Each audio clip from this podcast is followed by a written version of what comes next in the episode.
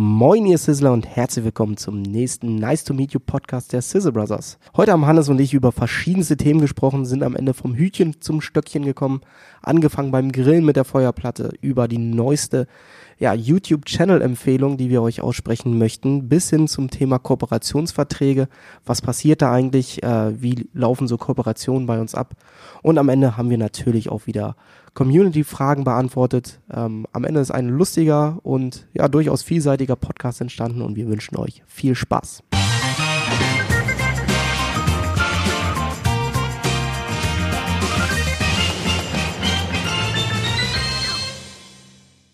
Heute bin ich hier, also Hannes hier, falls ihr mich noch nicht an der Stimme erkannt habt, zusammen mit Corby und mir ist eins gerade aufgefallen, wenn Corby gleich redet, achtet mal auf die Stimme. Ich finde, die ist fast genauso bassig wie die Stimme von, ähm, wie heißt er nochmal? Hm, Ortmanns. Peter. Peter Ortmanns. Ja, einen wunderschönen guten Tag auch von mir. Ich gebe mir natürlich besondere Mühe, jetzt äh, bassig zu reden wie Peter Ortmann. Schöne Grüße an dieser Stelle übrigens an Peter Ortmann, der gerade, äh, ja, wo ist er eigentlich? Äh, Peter Ortmanns weiß ich nicht, weiß nur, Alex ist im Ausland gerade, wie er ist meistens im Ausland, der hat ja keinen Job, der ist ähm, Frühpensionär und ähm, ja, wenn man so viel Geld hat wie Alex, muss man halt nicht mehr arbeiten, aber Peter Ortmanns, der ist gerade woanders, glaube ich. Der ist wahrscheinlich arbeiten und irgendwo synchron sprechen. Genau. Ja. Ja, so ist das. Ja, ähm, ich wollte gerade schon Peter sagen. Sorry, sorry. Ach, äh, wir, haben ja, Peter nennen. wir haben ja ein Da fällt mir immer wieder der alte Witz von, ähm, ach, wie heißt er denn jetzt hier? Aus dem Ruhrpott. Der auf jeden Fall dann sagt, mein Name ist Peter. Das ist mir zu lang, ich nenne ihn einfach Peter. Ja, jetzt wo du das sagst. Ja, genau, Markus Krebs. Markus Krebs, ja. okay. Schönen Gruß. Markus Krebs. Das ist doch der, der immer so ein Witzefeuerwerk abgibt, ne? Ja, ja. Ja, so muss ich- richtig oldschool, witzig äh, und halt aus dem, aus dem Pott. So Mhm. ein Pott-Original. Muss ich ehrlich sagen, ich finde Markus Krebs nicht so witzig. Oh, Das wenn ist- er das jetzt ist- hört hier. Ja, aber das ist doch auch der Kollege, der in erster Linie es beherrscht, so Witze, sag ich mal, unter der Gürtellinie zu machen. Auch, ähm, also erst, ich meine, generell sind ja Witze, die irgendwie gegen Minderheiten gehen, oftmals witzig. Aber er macht das, glaube ich, nur. Hm, weiß ich nicht. Ja, also. Muss ich naja. mal äh, Aber ich finde, bevor wir jetzt mit dem großen Thema Genau. einsteigen, bleiben wir mal beim Komödientalk kurz. ich finde generell gibt es kaum noch gute Comedians und Komiker. Also ich persönlich, früher gab es einige. Ähm, so einer wie Michael Mittermeier zum Beispiel fand ich früher witzig. Nach zwei Jahren war der irgendwie verbraucht, hatte ich das Gefühl, hatte keine neuen Gags mehr und war auch weg von der. Man hat ihn nicht mehr gesehen. Dann gab es irgendwann Mario Barth, den fand ich noch nie lustig. Und ja, ich kann über trockenen Humor lachen, sowas wie ähm, mein absoluter Highlight-Komiker, du wirst es wissen, ist Ulmen. Logisch. Äh, ob das bei Jerks ist oder ob das bei äh, mein neuer Freund ist oder was auch immer er so gemacht hat. Der Typ ist für mich eine Koryphäe, ein absolutes Highlight. Aber das ist auch so eigentlich der einzige. Ja, weil der aber auch, glaube ich, ähm, das perfekt beherrscht mit äh, Situationskomik. Also, dass er gar nicht sich da irgendwie so ein Programm schreibt, so wie es sonst früher bei diesen ganzen Komikern immer war, Mhm. sondern dass er auf bestimmte Situationen äh, reagiert.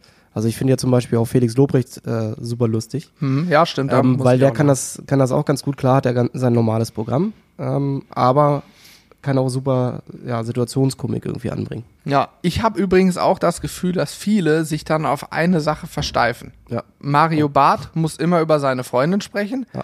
Der, wie heißt der Kristall, redet immer über, darf er das? So, es ist, das ist so wie bei uns das Moine Sizzler, das hat sich eingebürgert, nur dass bei uns Moine Sizzler am Anfang einmal kommt und dann jeder weiß, aha, Sizzle Brothers geht los, ob es Video oder Podcast ist, hat übrigens gerade geklingelt.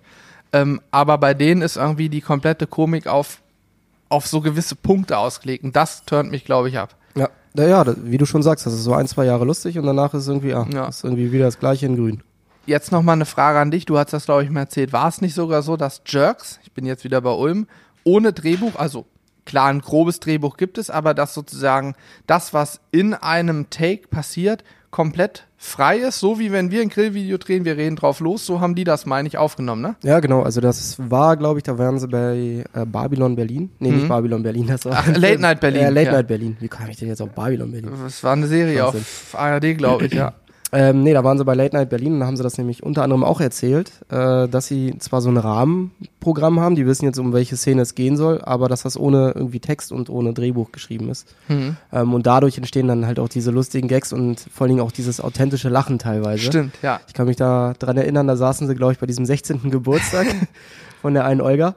Und äh, da wussten sie selber gar nicht so genau, was, was da jetzt stattfinden wird und äh, haben sich in Rage geredet und man hat richtig gesehen, wie sie sich authentisch und echt totgelacht haben über die Situation, Ja. die da gerade entstanden ist. Ich muss ja auch sagen, ich finde ja auch Fahre Jadem einfach nur Ja, großartig. und der Weltklasse. Typ ist auch ein absolutes Highlight. Auch beim Tatort finde ich ihn auch gut. Ja. Äh, und bei, ja, Jerks, bei anderen Sendungen, wo er mitgemacht hat, der Typ ist für mich auch Weltklasse. Ja, ist ein doofer Typ auf jeden Fall.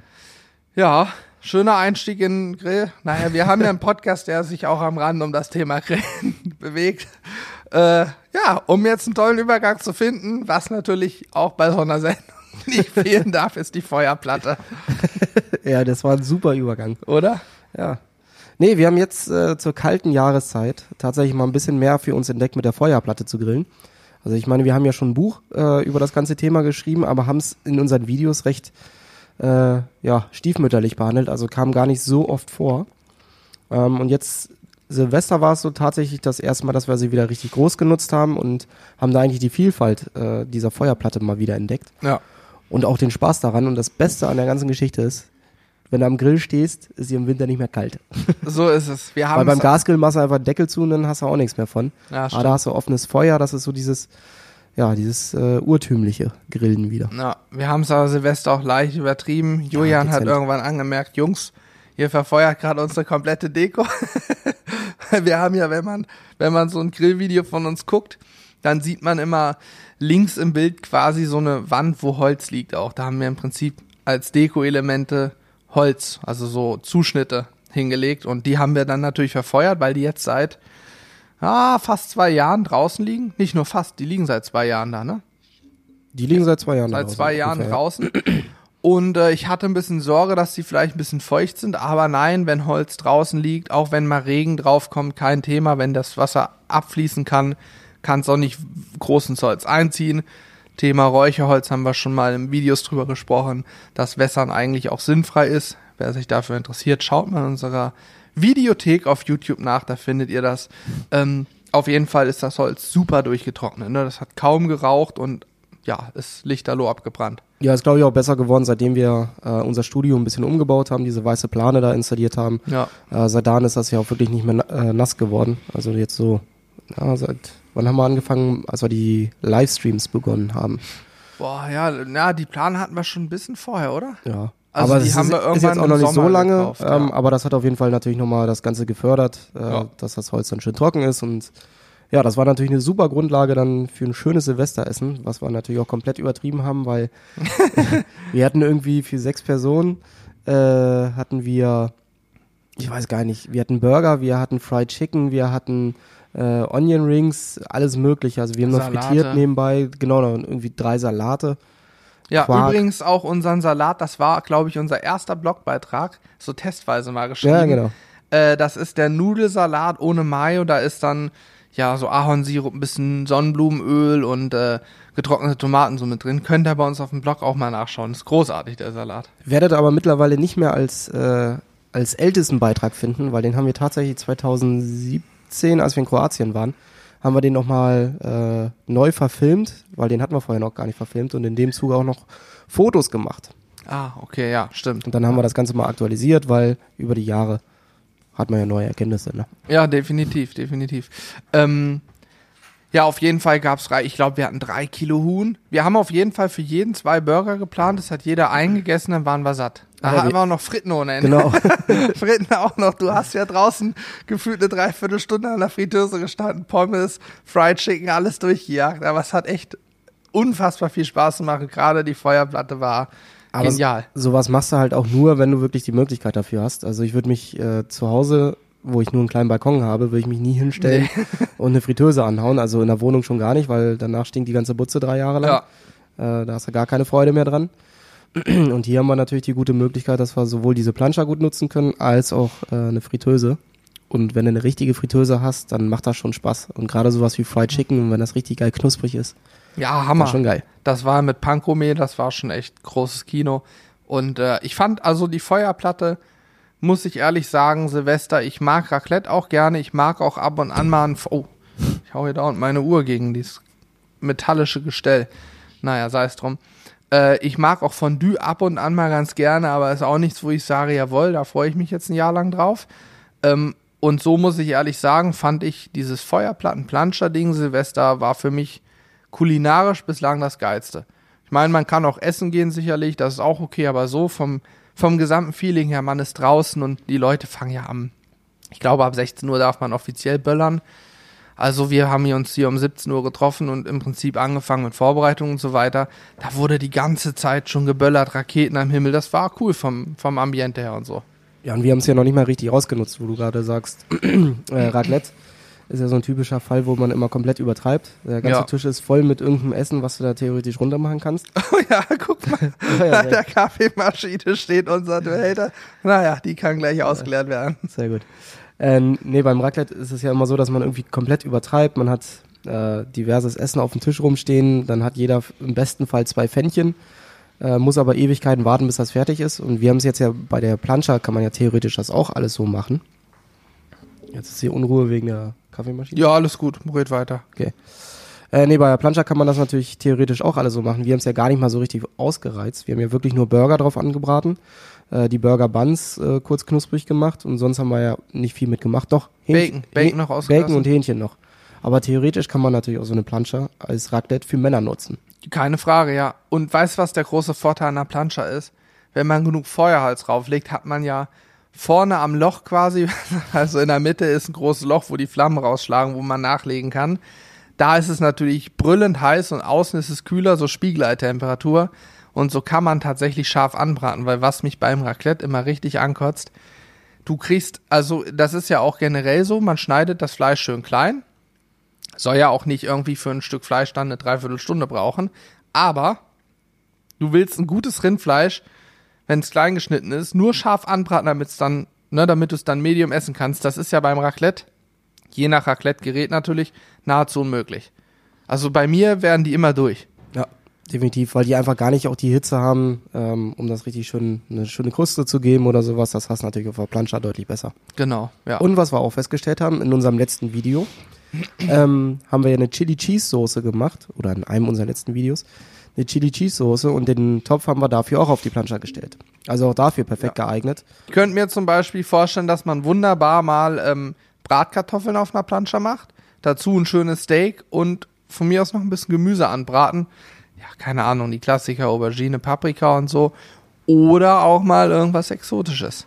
Weiß nicht. Gibt's bestimmt viele Möglichkeiten. Ich bin ja überhaupt kein Aubergine-Fan. Ne? Ich auch nicht. Ich hab's gerade nur so gesagt, aber ich. Deswegen wundert mich, dass du das als allererstes gesagt hast. Alles, was mit A anfängt, mag ich nicht. Doch, stimmt nicht. Scheiße. Ich, also, Entschuldigung, ich mag ja einen Apfel. Aber Aubergine, Avocado, sowas kann ich nicht essen. Ja, gut. Also Avocado bin ich ja großer Fan mittlerweile Hattest du nicht geworden. noch Guacamole sogar hier angerührt? Ja, ja. Ja, also jetzt habe ich die nicht mehr, pro- die habe ich nicht mehr probiert. Ich habe, was habe ich nicht? Ich habe den Salat probiert. Ich habe auch irgendeinen Dip hier, so ein, du hast noch einen Kräuterdip, glaube ich, angerührt. Ja. Aber ansonsten, ich habe nicht mal alles probieren können, weil ich war nach einem Burger wirklich komplett äh, satt. Wir haben auch noch acht Tüten Chips, die wir seit da an ungerührt in der Küche haben. Beziehungsweise in unserer Bar hier. Sind die hier? Nee. Ja, doch. Hier hinter. ah ja, dahinter, stimmt. Die habe ich irgendwo mal hingeräumt gehabt, auf jeden Fall. Ja. Also essenstechnisch komplett übertrieben. Klassiker. Hast du erstmal Hunger, kaufst du extrem viel ein und am Ende merkst du, ach, so viel Hunger hattest du doch gar nicht. Ja, also Aber Feuer- lecker war's. Was ich auch persönlich sehr geil fand, äh, war das Hähnchen, was wir auf der Plancha gemacht haben. Das habe ich ja vorher Mhm. quasi ähm, ja geplättet. Also einmal die Struktur Mit dem Hammer draufgehauen. so. Mit dem Vorschlaghammer. Gorbi hat hier einen 20 Kilo Hammer draufplumpsen lassen, dann war das Ding platt. Nee, am Ende habe ich tatsächlich ein Brett genommen, weil wir keinen Hammer hatten, so, also stimmt. kein Plätteisen. Stimmt. Und dann habe ich ein Brett genommen und äh, das Hähnchen in eine Tüte gemacht und so dann entsprechend äh, platt gehauen. Hat den Vorteil gehabt, dass es natürlich super geil zart geworden ist. Und das haben wir auch nur ganz kurz auf der Plancha dann angebraten. Dadurch, dass es so dünn war, ging es halt auch sehr, sehr schnell und es war super zart und saftig. Ja, das war auf jeden Fall mega lecker. Habe ich am nächsten Tag, wir hatten glaube ich drei oder vier so eine, ja, geplätteten Hähnchenbrustfilis über, die wir da noch nicht mehr gegrillt haben, weil wir hier stellt euch einen normalen Teller vor, so einen Hauptgang-Teller und dann so ungefähr einen 20 Zentimeter hohen Stapel. So hoch lag das äh, Crispy Chicken und Plancha gegrillte Huhn Hühnchen drauf. Oh, jetzt wackel ich ja mein Mikro rum. Und äh, entsprechend haben wir nicht alles fertig gemacht. Habe ich am nächsten Tag, am ersten zu Hause dann noch gemacht, weil mir klar geworden ist, wir haben vergessen einzukaufen für den ersten. Und ich muss ehrlich sagen, das war fantastisch. Durch dieses Plätten, die Struktur war halt zerstört, es war super zart, aber auch durch das einen Tag einmarinieren, noch mit ein bisschen Buttermilch und so eine Geschichten, war es ganz, ganz großartig vom, vom, ja, vom Kaugefühl. Geschmacklich sowieso, aber auch das Kaugefühl war so wie beim Inder, wenn man so Tandoori Chicken isst. Das ist ja auch über, keine Ahnung, zwei Tage in Joghurt, Buttermilch eingelegt. Das verändert komplett das Kaugefühl. Ja. Ich mache das zum Beispiel auch immer, wenn ich mir irgendwie einen Hähnchenburger machen möchte. Dann brate ich mir nicht irgendwie eine komplette Hähnchenbrust an, also theoretisch schon, Mhm. ähm, und schneide die dann in Streifen, sondern ich plätte das wirklich, dass es richtig schon flach ist, dass die Struktur zerstört ist und dann brate ich das entsprechend an und Ja. äh, halbiere das eventuell nochmal und lege es dann auf den Burger, weil es ein deutlich besseres Kaugefühl ist, weil es äh, deutlich saftiger ist ähm, und am Ende auch einfacher zu essen ist, als wenn du da so eine riesen Hähnchenbrust drauf hast. Ja, definitiv. Und ich finde es dann geschmacklich, äh, ja, doch nochmal deutlich besser, als wenn du das Rohprodukt quasi hast. Ja, und man kann es auch noch, es ist noch schneller fertig. Es ist noch schneller fertig, weil es ja dünner ist. Du musst dann beim Hähnchen nicht so drauf achten, ist es wirklich lange noch drauf gewesen oder nicht, sondern es ist dann einfach fertig und es ist super saftig. Und ich finde vom Kaugefühl schon fast vergleichbar, wo du gerade Burger sagtest, ähnlich wie ein gutes Burger Patty fast. Ne? Es ist so Ja. ein bisschen luftiger, lockerer, zarter, ist ja ähnlich Ja. wie ein Burger Patty, nur halt Huhn. Ja, war großartig. Wird eh unterschätzt. Also ich mag ja persönlich Hähnchen sehr, sehr gerne. Ich auch. äh, ja. Ich esse auch sehr gerne dann immer, wenn ich mal in so einem Burgerladen bin, esse ich lieber die Hähnchendinger als die Rindfleischdinger. Das aber mache ich zum Beispiel gar nicht. Ja, gut. Das ist aber eine, so eine Diskussion, ne? Also so ein grundlegendes Ding. Ich äh, finde, Hähnchen auf dem Burger finde ich, na ekelhaft nicht, aber ich habe es ein, zwei Mal probiert und ich kann sagen, es ist, es liegt mir nichts ferner, als ein Hähnchen auf den Burger zu legen. Da muss für mich ein schönes Rinderpatty rauf. Ja, da musst du auch mal in einen vernünftigen Burgerladen gehen und nicht hier zu den amerikanischen Schnellrestaurants. Ja, gut. Ich kann eine kurze Anekdote erzählen. Ich war in meinem Leben zweimal bei Kentucky Fried Chicken. Ich sagte gute Burgerladen. Ja, ich weiß. Übrigens, Podcast kann Werbung enthalten, bla bla und Hashtag so weiter. Werbung. Ihr wisst Bescheid. Unbezahlt natürlich. Auf jeden Fall, ähm, leider unbezahlt immer noch. Auf jeden Fall war ich zweimal. Aber das könnt ihr ändern. Einfach an mitmachen at äh, sizzlebrothers.de schreiben, schreiben, wenn genau. ihr Bock habt, dass euer Name hier genannt wird für einen finanziellen Aspekt. Keine Ahnung. Irgendwie so. Auf jeden Fall war ich zweimal bei Kentucky Fried Chicken und habe einmal auf Tipp von Julian, das ist aber schon Jahre her, äh, dieses Kartoffelpüree da probiert. Da hat Julian mir mal erzählt, die machen so ein tolles Kartoffelpüree. Ja, was soll ich sagen? Als absoluter Kartoffelpüree-Profi kann ich sagen, es war eher eine, ein mittelmäßiges Püree. Es ist okay, aber es hat mich nicht irgendwie umgehauen. Ähm, und beim zweiten Mal habe ich dann, wer hat mir den empfohlen? Irgendwer hat mir gesagt, die Chicken Burger da seien Weltklasse. Beim zweiten Mal habe ich dann nämlich einen Chicken Burger gegessen. Beim ersten Mal dieses Püree und so Hähnchenteile heißt es da ja, also irgendwie so frittiertes Hähnchenzeug halt.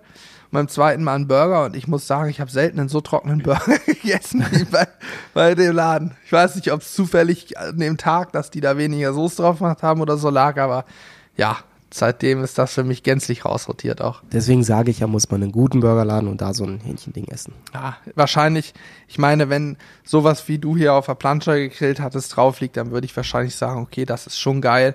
Aber So. diese, grundsätzlich diese panierten Hähnchenbrust-Dinger da auf dem Burger, das ist mir irgendwie, nee. Ja, kommt ja auch immer drauf an, glaube ich, wo man das Ganze dann isst, weil gerade bei diesen panierten Dingern ist es meistens so, dass dann irgendwie die äh, letzten Reste von irgendeinem Hähnchen da zusammengekratzt Das werden. Gefühl ab, hatte ich, ja. Ab durch den Mixer, dass da irgendwie eine, ja, so eine sämige Konsistenz entsteht. Dann wird das Ganze paniert, frittiert, fertig. Das ist natürlich dann geschmacklich eher, naja, um es mit den Worten von unserem Vermieter zu sagen. Ja, genau, naja. Nee, hat mich auf jeden Fall nicht umgehauen. Von daher bin ich da kein Fan von. Aber ich mag auch einfach Beef Patty. Gutes Rindfleisch auf dem Burger ist für mich, das ist so. Ist ja auch das Urtypische vom Burger. Ja. Ist ja standardmäßig mit, So mit es, Rinderfleisch gemacht. Ja, das finde ich. Ja, hast du recht. Und das gehört sich auch so für mich. Ja. Ich kann auch den veganen Trend dann nicht. Also, Ich meine, Nee. ich habe es schon mal probiert. Man kann ja aus so, so Linsen, glaube ich, oder Bohnen, die da oft verwendet Naja, werden, oder viel mit. Soja. Da kann man echt viel machen. Aber ja, ich finde es auch nicht schrecklich. Es schmeckt auch alles nicht schlimm, dass ich sage, kann ich nicht essen. Aber auch da muss ich sagen, klar, gutes Rindfleisch ist mir wichtig, aber das präferiere ich. Ja, ich bin ja auch immer einer, der alles einmal so ausprobiert und äh, es gibt ja nahezu echt nichts, was ich nicht mag oder was ich nicht esse. Äh, und dementsprechend habe ich natürlich auch mal so diese veganen Burger ausprobiert und probiert, aber also dann, dann doch lieber ein Salat. Ja. Weil das, das Brötchen schmeckt, also ich hatte mal so einen so einen Burger gegessen, da hat das Brötchen und das Patty genau gleich geschmeckt, auch von der Konsistenz her. Also Ja, Das war überhaupt dann nichts, was- nicht. Ja. was sich irgendwie an diesen Burgergeschmack erinnert hätte. Ähm, klar ist natürlich bewusst, dass es irgendwie aus, aus Erbsenprotein und sowas dann gem Genau, gewonnen Erbsen, wird. ja. Mhm. Ähm, aber trotzdem so ein bisschen mehr Geschmack und Konsistenz und auch vom, vom Kaugefühl kann man dabei schon erwarten. Also für mich auf jeden Fall keine Alternative, aber ich sag mal so, gibt für alles einen Markt, ne? Logisch, wobei es ja auch mittlerweile echt sehr, sehr gute ähm, vegane Patties gibt, die sogar von der Struktur ähnlich wie Hackfleisch sind und so weiter. Das ist ja schon fast abartig, was die Lebensmittelindustrie mit ein bisschen Trickserei, Chemie und irgendwelchen speziellen Verfahren Ja. schafft zu erzeugen. Und ich glaube sogar auch daran, wenn man uns als in Anführungsstrichen Profis ähm, blind ein Rinderpatty und ein richtig gut, sehr gut gemachtes veganes Patty, was schmeckt wie Rindfleisch weiter, vorsetzen würde, dass es schwer wäre, es zu schmecken. Ich behaupte, dass ich schmecken würde und merken würde, aber ich glaube, es wäre echt, es ist echt schwierig, dann den Unterschied noch zu merken. Ja, irgendwo habe ich neulich tatsächlich auch so einen äh, Vergleich gesehen. Ich weiß nicht, ob es bei YouTube war oder im Fernsehen. Ähm, da ging es nämlich darum, weil ja die beiden großen Marktführer, was das Thema äh, Schnellrestaurant angeht, also das Goldene M und der Typ mit der Krone, BK. ähm, die haben ja beide jetzt auch Der Vari Typ mit der Krone ist Knossi oder wen meinst? Stimmt, der auch. Nee, äh, natürlich BK. Ähm, die haben beide jetzt in ihrem Sortiment ja auch vegane Burger oder vegetarische Burger-Patties. Ja, Ähm, und da haben sie eine Blindverkostung gemacht und da war tatsächlich ungefähr halbe halbe, die das nicht äh, ja, richtig entscheiden konnten, was ja der richtige Burger ist und was der jetzt der vegane. das Burger glaube ich sofort. Aber wie du schon gesagt hast, da wird leider halt auch so viel Geschmacksverstärker, Chemie und sonstiger Kram reingemacht. Weil warum sollte auf einmal ein Erbsenpatty äh, nach Rindfleisch schmecken? Ja, das das tut's ja ist- nicht von Grund auf. ich glaube, jeder, der mit gesundem Menschenverstand da rangeht, wird feststellen müssen oder wird immer darauf kommen, okay, das geht nur durch eine richtig gute Lebensmittelentwicklung, durch Lebensmitteldesigner, um mal so irgendwelche modernen Berufsbezeichnungen reinzubringen, die das studiert haben, mit Chemie umzugehen, die einfach Plan davon haben, wie sie was verändern müssen, um irgendwelches Kaugefühl und Geschmäcker zu erzeugen. Dass das nichts mehr mit einem reinen Naturprodukt zu tun hat, das ist, glaube ich, jedem bewusst. Hoffe ich. Sollte zumindest. Hoffe ich, sind ja ja. leider auch immer sehr viele davon überzeugt, dass es, äh, dass das jetzt da super natürlich alles hier ist, ihr veganer Fleischersatz. Ja, dann guckt euch mal bitte die Zutatenliste hinten drauf an. Ja, also ich will das auch übrigens, wir wollen das hier nicht schlecht reden. Nee, Ganz nee, im Gegenteil, wir sind ja selber davon überzeugt, dass man in vielen Bereichen vielleicht einmal auf Fleisch verzichten sollte und eher zum, ja, zur Blume, zur Blume, zum Obst, Gemüse greifen sollte. Aber es gibt eben auch Produkte, die nicht mehr viel mit der Natur oder mit einem Gemüse zu tun haben. Wenn man sich die Zutatenliste auf so einem veganen Patty anguckt, wird man auch feststellen, ähm, wenn ich das mal vergleiche, Rinderpatty, da steht dann von mir aus 100% Rindfleisch oder 80% Rindfleisch, 20% Fett oder so drauf. Und bei, bei einem veganen Patty stehen wahrscheinlich so 20 bis 40 Positionen drauf. Also, das ist ein leichter Unterschied. Vor allen Dingen muss man sich auch mal angucken, wo die Zutaten teilweise herkommen. Äh, das hat dann nämlich mit Nachhaltigkeit und Umweltschutz und sowas auch wenig zu tun. Ja, ist der nächste Punkt dann. Naja, also. Aber es ist ein langes Thema und auch viel zu Ja. komplex, um das jetzt hier irgendwie zu behandeln. Ähm, weil am Ende soll das jeder so machen, wie er das für richtig hält. Und äh, das ist ja auch das Schöne daran. Ich habe ja zum Beispiel selber das auch mal getestet, ein Dreivierteljahr äh, vegetarisch zu leben. Funktioniert auch, aber am Ende habe ich daraus meine Schlüsse gezogen. Ähm, esse heute anders, als ich es vorher gemacht habe, aber ganz auf Fleisch zu verzichten, nö. Ja, aber Das ich, kommt für mich sowieso nicht in Frage. Ich wollte gerade sagen, ich glaube aber, du hast auch ähm, viel, ich weiß, du kamst letztes Jahr aus Dänemark wieder und ähm, hast auch oder seitdem sehr wenig Schwein nur noch gegessen, weil du irgendwie auch gemerkt hast oder da irgendeine Schweinezucht oder sowas freilebend irgendwelche Schweine gesehen hast und feststellen musstest, okay, wenn man mal so ganz eng in die Berührung mit den Tieren kommt, stellt man fest, gerade Schweine, wo man denkt, ach, so dumme Tiere wälzen sich im Dreck. Im Gegenteil, Schweine sind unheimlich clevere Tiere und äh, ich glaube mit über 90 Prozent auch nah am Menschen. Ja von der ganzen Verhaltensweise auch und so weiter. Und äh, ja. Ja, was man glaub, total unterschätzt, dass äh, Spanier ein sehr großes Sozialleben auch genau. haben. Also die leben ja, egal wo, ob es jetzt in so einem großen Mastbetrieb ist oder auf einem kleinen Bauernhof, leben die ja in einer sozialen Gruppe ähm, und haben ja zu jedem irgendwas aufgebaut. Das ist so wie wir drei hier im Büro sitzen, äh, ist ja auch eine soziale Gruppe und so haben das halt Tiere auch. Das wird halt immer äh, viel unterschätzt und deswegen finde ich es umso wichtiger, dass es kleinere äh, Betriebe sind, wo die Tiere dann aufwachsen ähm, und nicht diese großen Massenbetriebe, weil da wird einfach ein Tier aus dieser Gruppe rausgerissen, was für die, für die kompletten Tiere nur Stress bedeutet, was sich am Ende natürlich auch auf, auf die Fleischqualität niederschlägt. Logisch, ja. Ähm, und da muss man einfach ein bisschen bewusster mit umgehen und das ist aber richtig. Ich habe äh, aber schon vorher tatsächlich, äh, habe ich mir zu Hause kein Rind- oder Schweinefleisch mehr gekauft, ähm, weil ich es A hier sehr oft esse. Ähm, und B, zu Hause dann da gar keinen Bock mehr drauf habe. Ja, kenne ähm, ich tatsächlich so ein Stück weit, ja. Weil, ja, hier ist, isst du teilweise morgens, gibt's dann eine Wurst, dann gibt's äh, mittags meistens noch was von einem Video. Ähm, dann hast du hier deinen Fleischbedarf eigentlich schon gedeckt und ich esse eigentlich ja. mittlerweile viel lieber Fisch und, äh, und Hähnchen. Auch weil ich sage, so ein Hähnchen würde ich im Zweifel noch selber umgenietet bekommen. äh, und ja. ja, so ein Kuh oder ein Schwein, Geht also das, ne? nö, das wäre schon in der größten Not, glaube ich. Ja, also das muss man sich, glaube ich, auch vor Augen halten, äh, wenn man Schweinefleisch isst, um es mal ganz drastisch zu sagen, dann ist dafür so ein, wenn man es in klein als Ferkel sieht, genau so ein niedliches Ferkelchen ist gewachsen und dafür gestorben, dass man es isst.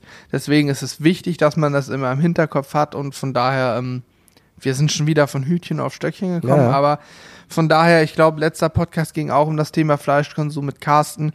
Ähm, ja, wir beide waren da nicht involviert, deswegen kann es sein, dass da Doppelungen jetzt vorkommen, aber aus dem Grund, du hast das in Dänemark da ja auch live dann erlebt und das sieht man auch in Deutschland in einigen Gegenden noch, wo die Tiere eben entsprechend gut leben.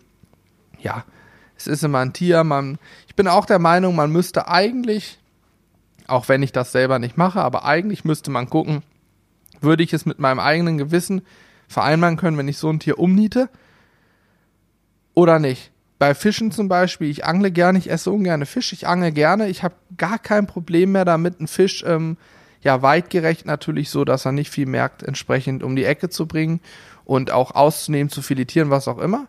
Ich glaube aber, bei einem Schwein würde es mir sehr, sehr schwer fallen. Ja, definitiv. Also das ist ja auch klar, wir verdienen unser Geld äh, ja mittlerweile mit dem ganzen Thema rund um das Thema Fleisch, Barbecue und das wird sich auch nicht ändern. Ähm, aber was uns dabei auch immer wichtig ist, ist dieses Bewusstsein ähm, im Hinterkopf zu haben, weil für alles, was da passiert, ist irgendwo ein Lebewesen gestorben und dann ist es zumindest cool, wenn man weiß, dass das äh, Tier ein gutes Leben hatte ähm, und dann vielleicht das eine oder andere Mal auch privat auf, auf Fleisch zu verzichten. Das ja. glaube ich auch nicht das Verkehrteste. Ja. Am Ende ist es immer, ja, also. Ja, jeder ein schwieriges, muss, ein schwieriges Feld auch. Jeder muss wissen, wie er es macht. Es gibt auch genug Leute, die denken da gar nicht drüber nach. Das ist auch okay. Ich finde es schade, aber es ist in Ordnung. Am Ende muss jeder selber wissen, wie er es macht. Ich möchte aber an der Stelle nochmal kurz einen Brecher reinbringen, mal an unsere Zuhörer und äh, Zuschauer, wollte ich gerade sagen, in erster Linie Zuhörer, kurz was sagen. Und zwar ähm, würde mich mal interessieren, wie ihr das findet, dass wir ja doch sehr unverblümt und sehr offen und direkt über so Themen auch sprechen, ähm, weil wir haben uns vor gar nicht allzu langer Zeit überlegt, okay, es macht eigentlich gar keinen Sinn, immer einen Schongang reinzulegen und das eher so ein bisschen, wie soll ich sagen, äh, vorsichtiger zu bedeckt zu halten und nicht so offen drüber zu reden, sondern es ist doch eigentlich viel wichtiger, sowas ganz klar anzusprechen und auch auszusprechen, dass man dafür ein Schwein töten muss, dass man und so weiter. Ähm, mich würde mal interessieren, schreckt euch das vielleicht eher ab oder äh, bewirken wir vielleicht, dass ihr anfangt, mehr nachzudenken oder sagt euch, ja, habe ich eh gewusst, ist mir egal oder was auch immer, schreibt das gerne auch mal an die mitmachen at sizzlebrothers.de Mailadresse. Ähm, könnt ihr auch immer Ideen nennen und so weiter. Das würde mich auf jeden Fall interessieren, wie ihr das findet, grundsätzlich diesen Austausch. Oder wie ihr das allgemein selber seht. Zum Beispiel auch, ja, der, ich spreche ihn nochmal an, der gute Martin hat uns schon zwei Mails zu dem Thema jetzt geschrieben und ich beide gerne gelesen und ich sehe es fast 100% so wie er, was er da schreibt.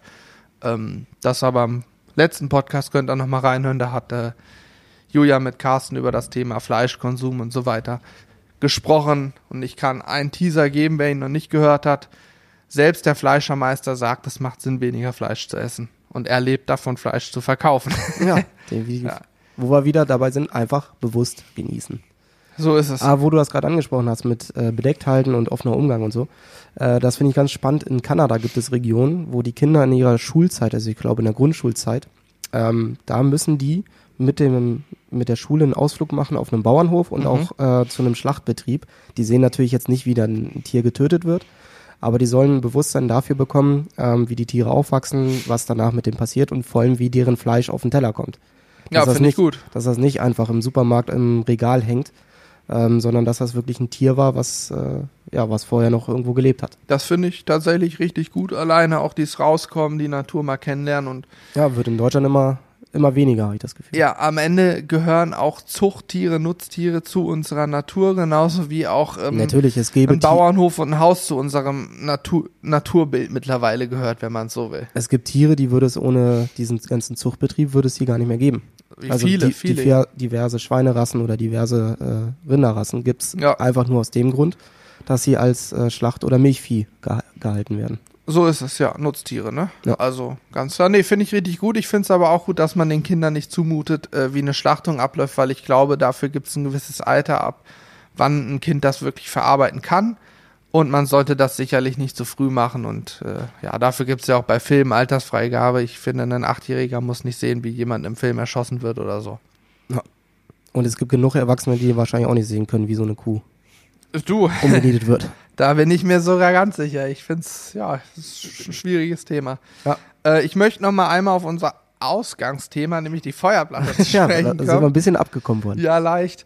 Äh, ich glaube, die, die Faszination dahinter ist klar geworden, was wir daran so gut finden.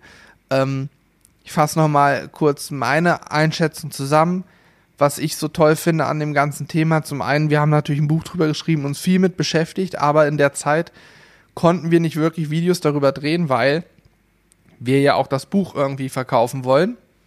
Und wenn wir alles, was im Buch ist, schon verfilmt haben, dann braucht keiner mehr das Buch kaufen. Ne? Kann man ja auch mal ganz klar so sagen. Und deswegen fand ich es umso schöner, dass wir dann jetzt das wieder für uns entdeckt haben und uns gesagt haben, komm, wir filmen jetzt auch mal mehr. Es kam jetzt der Smashburger einbrennen und ich glaube, es kommen noch mehr Videos. Wir werden immer mehr drauf drehen, weil eben jetzt gerade im Winter es wirklich angenehm ist, auch Videos damit zu drehen wenn es draußen nur drei, vier Grad hat an der Feuerplatte, ist es einfach immer warm. Es entsteht sofort dieses warme Gefühl auch von, von Wärme, von Feuer und so weiter. Feuer hat ja auch immer was Magisches, wenn so eine Flamme da oben rauskommt. Ja, auch immer was Beruhigendes irgendwie. Definitiv. Ja, du, warum hat sich Kaminfeuer als auf dem Fernseher durchgesetzt? ja, Alter, ja. wie oft sieht man das? Ich habe das früher belächelt. Überall, jeder hat Kaminfeuer. Für seinen Fernseher, wenn er keinen Kamin besitzt. Einfach um dieses beruhigende Knistern, züngelnde Flammen und so gibt's weiter. Sogar auf Netflix gibt es, glaube ich, sogar drei oder vier äh, verschiedene ja. Kaminfeuer, die man sich anmachen kann. Ja, ist Wahnsinn. Da verdient ja irgendwer scheinbar auch Geld mit, dass er Kaminfeuer filmt. Der hat das auf jeden Fall hat. optimiert. Der hat einfach eine Kamera aufgestellt auf ein Stativ, ja. irgendwo noch einen Ton hingehauen, auf Play gedrückt. So. Für die, Rekord. Ja. Für, für die ganz und hat das dann Reichen. verkauft. Ja, ja, logisch. Und für die ganz Reichen gibt es doch sogar so künstliche Kamine, wo du nur einen Knopf drückst und dann kommen da wie so Kunstflammen an so Steinen und so. Also gibt's ja auch. Ja.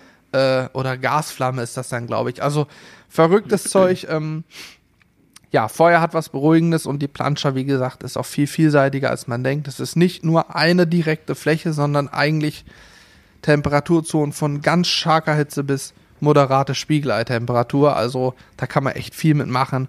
Und wenn man, haben wir das nicht auch schon mal gemacht? So eine Art ähm, Glocke auf den Burger gelegt, dass der Käse dann besser schmelzen kann. Dann kriegt man sogar so einen ja, leicht indirekten Bereich. Genau, eine leichte Oberhitze noch mit rein. Also da kann man echt viel mitmachen und deswegen glaube ich, wird da noch mehr bei uns kommen. Ja, und gerade für den Winter finde ich es ideal, weil im Sommer, wenn, äh, sind wir mal ehrlich, wenn du draußen irgendwie 25, 30 Grad hast Und dann noch eine Plancha vor dir. Ich glaube, das ist jetzt nicht so die ganz geile äh, Lösung. Nee. Ähm, Gerade wenn du das irgendwie im eigenen Garten machst und war jetzt wieder relativ lange trocken, ist das dann ja auch immer noch ein anderes Thema. Ähm, aber im Winter ist es natürlich perfekt. Aufgrund der Wärme, die dann durch noch erzeugt wird, ähm, dann frierst du ja nicht die Eier ab. So ist es und ja. wie du schon sagst, es ist super vielseitig. Also du kannst ein, äh, kannst klassischerweise irgendwie einen Burger drauf machen, du kannst Steaks drauf grillen, du kannst äh, Desserts machen, du kannst Beilagen zubereiten, du kannst Töpfe nutzen. Ähm, und du kannst es halt super einfach steuern. Wenn du mehr Hitze brauchst, packst du einfach wieder ein neues Stück Holz rein. Äh, wenn du weniger Hitze brauchst, wartest du kurz, bis es abgebrannt ist oder stellst es weiter nach außen. Ähm, dementsprechend hast du super viele Möglichkeiten. Und vor allen Dingen ist es auch gesellig, weil theoretisch kannst du auch mit vier, fünf Leuten drumherum stehen und jeder macht ja. auf seiner Seite irgendwas anderes. Kannst ein Bierchen dabei trinken, also ein, ein schönes Spielzeug ist es. Ja, ich kann auch an der Stelle, glaube ich, mal kurz sagen, warum ich auch glaube, dass noch mehr Videos kommen. Wir haben hier so eine Feuertonne schon stehen. Draußen. Korrekt. Äh, was genau, werde ich an der Stelle noch nicht sagen, aber wir haben hier eine richtig geile, hochwertige Edelstahlfeuertonne, die so ein bisschen auf Rostoptik auch ist und so weiter. Das ist ein cooles Ding, die wird dann auch demnächst, denke ich mal, kommen. Ähm, sind wir beim Thema Kooperation. Ja, ich wollte noch eine Sache, bevor du das okay. machst, äh, nehme ich nochmal für die Zuschauer bzw. Zuhörer, die auch so eine Feuerplatte haben, aber damit noch gar nicht so viel gearbeitet haben. Thema Reinigung. Wie reinigt man das Ganze am einfachsten? Was gibt es zu beachten bei der Lagerung etc.? Ähm, aber das erklärt euch jetzt hier unser Schlaumeier und Schlaufuchs Johannes. Ach so, jetzt darf ich schon wieder. Böttcher. Okay, also äh, grundsätzlich Thema sauber machen nach dem Grillen. Glaube ich, die günstigste Methode sind Baumarktspachtel. Also wofür braucht man die für Farbe, diese Spachtel? Nee, da, ja, die brauchst du für verschiedene Sachen. Ich habe die zum Trockenbau zum Beispiel genutzt. Genau. Um Sachen zu verspachteln. Ja, genau. Ja, logisch. Für Spachteln macht, macht Sinn. Also so Spachtel, damit kann man wunderbar über die Planscher fahren. Das ist wie so eine Art Ceranfeldschaber, nur etwas gröber. Und kann entsprechend alles, was irgendwie, ja, angekrustet ist, kann man wunderbar abschaben. Und das Tolle an der Planscher ist, man muss sich nicht mal einen Mülleimer oder so bereitstellen. Man kann es einfach in die Mitte reinmachen. Ne, das, das brennt dann ab quasi. Und ansonsten brauche ich Öl und äh, Küchentuch, Küchenrolle. Ja. Das, und, äh, viel mehr brauche ich nicht. Genau, und beim Thema Lagerung, es sollte natürlich äh, so gelagert werden, dass es nicht nass werden kann, damit es nicht wieder rostet. Ähm, also im Idealfall entweder irgendwie einen Schuppen räumen, wir räumen es hier immer bei uns in, äh, ja, in unser Büro bzw. unser Lager äh, rein. Weil das Problem ist natürlich, wenn es nass wird oder draußen ist und der Feuchtigkeit ausgesetzt ist, fängt es wieder an zu rosten und dann muss man diesen etwas langwierigen Prozess mit dem Einbrennen wieder neu machen. Und wenn man jetzt einfach nur schnell starten will, ist das natürlich ein bisschen nervig, wenn man ja erstmal wieder alles neu einbrennen muss und diese Patina erzeugen muss, die ja auf dieser gusseisernen Platte drauf ist. Ja, apropos Einbrennen, gibt es ein Video zu, haben wir gerade erst vor ein paar Wochen online gestellt. Guckt es euch gerne an, dann wisst ihr Bescheid. Genau.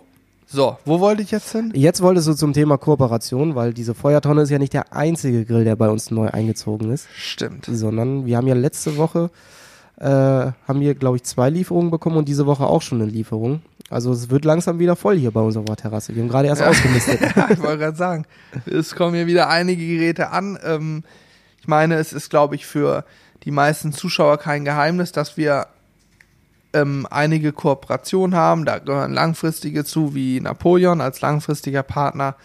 Aber man hat natürlich auch immer mal so saisonale, kürzere Kooperationen. Und eine davon ist letztes Jahr schon gewesen, dieses Jahr auch wieder Outdoor-Chef. Da haben wir jetzt den neuen ähm, Arosa 570G in Steel Grey geschickt bekommen. Ein, ähm, ein ja, Gas Gasgrill in Kugelgrilloptik quasi. Genau, ein Gaskugelgrill, wenn man so will. Übrigens ein super schönes Ding.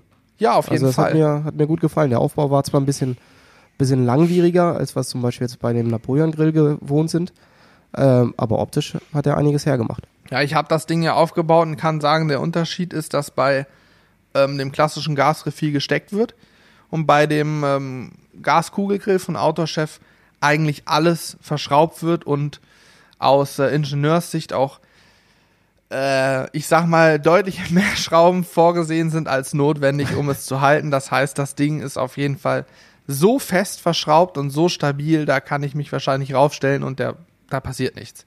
Ist ja auch gut. Ja, Hat ja auch Vorteile, lieber so ne? als anders, ne?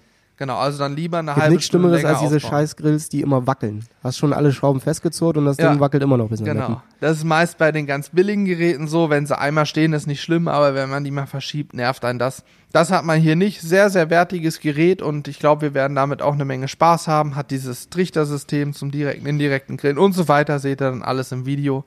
Cooles Gerät. Was kam jetzt jüngst an? Äh, Evadur. Stimmt, Evador, der Hub 2.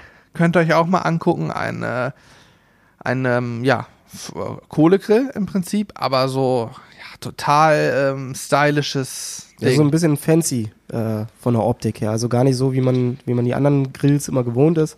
Gerade im Kohlegrillbereich ähm, ist es ja meistens klassisch so eine Kugel oder ich sage immer so gerne der, äh, der Knastgrill. ja, genau. Weil Ja. zumindest hier bei uns in der Region werden in Celle äh, werden viele von diesen großen Grills, die, ähm, die zum Beispiel bei irgendwelchen Fußballevents oder Stadtfesten oder sowas genutzt werden, werden oft hier im Zeller Knast gebaut. Ähm, Na, JVA. ja, einer JVA. Aber Knast ist auch okay. Ich wollte gerade sagen. ähm, nee, und deswegen ist der von Evadur ist auf jeden Fall schon mal optisch ein Highlight. Ich habe ihn persönlich noch nie im Einsatz erlebt. Ähm, da bin ich, bin ich mal super gespannt, wie der ist. Ja, super geniales Ding auf jeden Fall und äh, hat ein paar coole äh, Kniffe und Funktionen, die eben kein anderer Kohlegrill hat. Ein Highlight, das könnt ihr auch im Netz nachlesen, ist unter anderem die Rotisserie, die über einen Knopf elektrisch hoch und runter fahrbar ist. Ich kann damit sozusagen näher an die Glut oder auch weiter weg. Ähm, ja, ist nur eins von vielen Highlights, seht ihr dann auch. Wir machen da ein paar Videos zu. Freue ich mich auch drauf. Ja, sind auf jeden Fall wieder ein paar kleine Spielereien äh, dabei und da können wir gespannt drauf sein. Ja, ansonsten dieses Jahr, ich glaube, Napoleon wird natürlich als Koop-Partner wieder einige Videos wird's geben mit verschiedenen Napoleon-Geräten. Einen müssen wir noch aufbauen. Wir haben hier noch einen hinten stehen, den muss ich auch noch mal aufbauen. Ähm, es wird Keramik-Videos geben, ne? Kamado haben wir auch am Start. Also, das wird, glaube ich, eine coole Nummer. Wir können vielleicht, Wir haben auch noch einen coolen äh, Holzbackofen da draußen, den müssen wir eigentlich auch nochmal. ja, den Mal müssen wir mitnutzen. Ich möchte unbedingt da Brot backen. Wir Ja. sind ja begnadete Bäcker. Ja, ja, also Also mit Teig kennen wir uns aus. und mit Mehl, also Ja. auch mit extra Mehl kennen wir uns aus. Ja, ja, ja, ja. Für alle, die das nicht kennen sollten, da habt ihr einiges verpasst. Müsst unbedingt mal alle Videos angucken, bis ihr es gefunden habt. Nee, ist ganz leicht. Wenn du bei YouTube extra Mehl eingibst, findest ja, du ich genau wollte unser aber, Video. dass, dass alle Videos so, nochmal angeguckt werden. Okay. Dann muss dieser Teil rausgeschnitten werden. Nein. Nein, alles gut. Aber wer nochmal was zu lachen haben möchte, äh, der sollte sich unbedingt nochmal unser Video aus Fehmarn angucken, wo wir versucht haben, Burger äh, Buns selber zu backen. Großes Highlight. Äh, Immer wieder, immer wieder super lustig. Definitiv. Ich glaube, das ist unser lustigstes Video, was wir in äh, fünf Jahren YouTube, ne? Fünf Jahre jetzt schon, oder? Ja, Wir sind, glaube ich, jetzt im fünften Jahr. stimmt. Wir haben noch gar kein Jubiläum gefeiert. Warte mal, machen. 2015 April haben wir angefangen. 2016, also 2015 bis 16 Jahr 1, bis 17 Jahr 2, bis 18 war Jahr 3, bis 19 4, bis 20. Wir sind jetzt mit fünf Jahr fast durch. Ja. Ich fasse es nicht. Ich musste gerade lachen und du hast studiert und zählst ja mit den Fingern Ja. ab, wie viel Ja. fünf Jahre sind. Naja. Ja, ja. Naja, ich muss das ja einmal so für unsere Zuschauer, weißt du, dass, äh, Zuhörer, dass ihr das auch so mitschneidet, weißt Ja. Nee, aber tatsächlich, sie sind jetzt ins, ins fünfte Jahr gekommen. Ich glaube, wir haben aber tatsächlich mit dem Blog haben wir schon vorher angefangen. du? Ja, vier Monate früher. Ja, der hat im Januar angefangen. Der Podcast ist auch schon über ein Jahr alt, ne? Ja, ist krass. Das ist Wahnsinn, wie die Zeit vergeht. Ja. Äh, sei es drum. Ich glaube, wir können noch mal eine Sache kurz hier. Ihr wisst ja, alle Podcast-Zuhörer wissen immer mehr. Äh, zwei Sachen können wir jetzt teasern oder erzählen. Zum einen äh, wollte ich gleich noch mal drauf hinauslaufen, grob, wie so eine Kooperation abläuft. Aber, und jetzt gibt's eine Premiere. Wir werden oder haben vielleicht, wenn ihr das hört, schon gestartet mit einem zweiten YouTube-Kanal. Seiten auf Null, einmal von vorne, neuer YouTube-Kanal, ähm, die Sizzle Crew, so wie unsere Facebook-Gruppe heißt, heißt auch der Kanal Sizzle Crew. Ja. Das wird ein spannendes Projekt. Also äh, für alle, die jetzt einen halben Herzinfarkt bekommen haben, natürlich wird der erste Kanal nicht abgeschaltet und wird auch nicht weniger Content bekommen, ganz im Gegenteil. Auch da werden wir weiterhin äh, zweimal die Woche unsere Videos äh, hochladen. Der zweite Kanal ist einfach nur dafür gedacht, ähm, für alle diejenigen, also so wie euch Podcast-Zuhörer hier, ähm, die gerne mehr erfahren wollen, was so hinter den Kulissen und so passiert und einfach mal ein bisschen was außerhalb der Reihe äh, des Themas Grill und Barbecue haben wollen, haben wir unsere Sizzle Crew gegründet. ähm, wo wir einfach ein paar Videos hochladen, was so hinter den Kulissen passiert. Ähm, vielleicht, wenn wir mal auf Reisen sind oder sowas, was nicht direkt zu dem Grill-Content passen würde, ähm, wir euch aber trotzdem gerne mitteilen möchten, ähm, haben wir alles da hochgeladen. Und das wird jetzt vielleicht am Anfang etwas unregelmäßig sein, vielleicht kommt da mal eine Regelmäßigkeit rein, das wissen wir alles noch nicht.